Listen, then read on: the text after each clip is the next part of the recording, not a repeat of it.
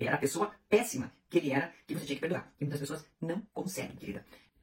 Olá, a seguidora que eu vou identificar aqui pela letra C mandou mensagem para mim inbox no Instagram.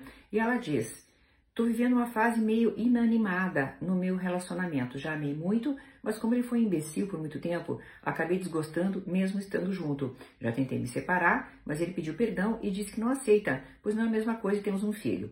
Eu acredito que o perdoei, mas simplesmente não o vejo mais como homem. Não sinto a menor vontade de ter relações íntimas, o vejo apenas como uma pessoa que me ensinou muito a ser forte e não depender de ninguém emocionalmente. Até estou tentando encontrar motivos para continuarmos juntos mas me sinto uma fraude, porque não suporto o toque físico dele. Estou me sentindo muito mal, porque ninguém me entende. Hoje ele é tudo que eu queria anos atrás, mas não faz mais sentido para mim. Estamos juntos há 20 anos. Nosso relacionamento foi marcado por traição, humilhação e muito abandono. Enfim, desgastou. Bem, querida, é, pro teu caso cabe bem aquela frase: as flores chegaram tarde demais. É, e eu acho que é um sofrimento muito grande, eu já fiz vários vídeos sobre isso, o traído ou a traída ter que perdoar, ter que resetar, ter que zerar a coisa, enquanto o traidor ou o perpetrador de abusos ou a pessoa que fez coisas erradas está ali simplesmente te cobrando. Peraí, mas eu já sou melhor. E agora? Como é que nós fazemos? É, no teu caso específico, como você não tem coragem de bancar uma separação, não separaria. Não é assim que a gente faz, tá? A gente só toma decisões que a gente consegue bancar. Eu faria terapia com dois objetivos, querida. E dos dois, você vai acabar saindo da terapia com um deles bem realizado. Um deles, poder ressignificar esse homem e talvez poder se apaixonar por este homem que ele é hoje, sem lembrar do homem do passado. Sem lembrar que eu digo sem ter essa força interna do homem do passado. Então, entendeu? Se reapaixonar por esse que é hoje.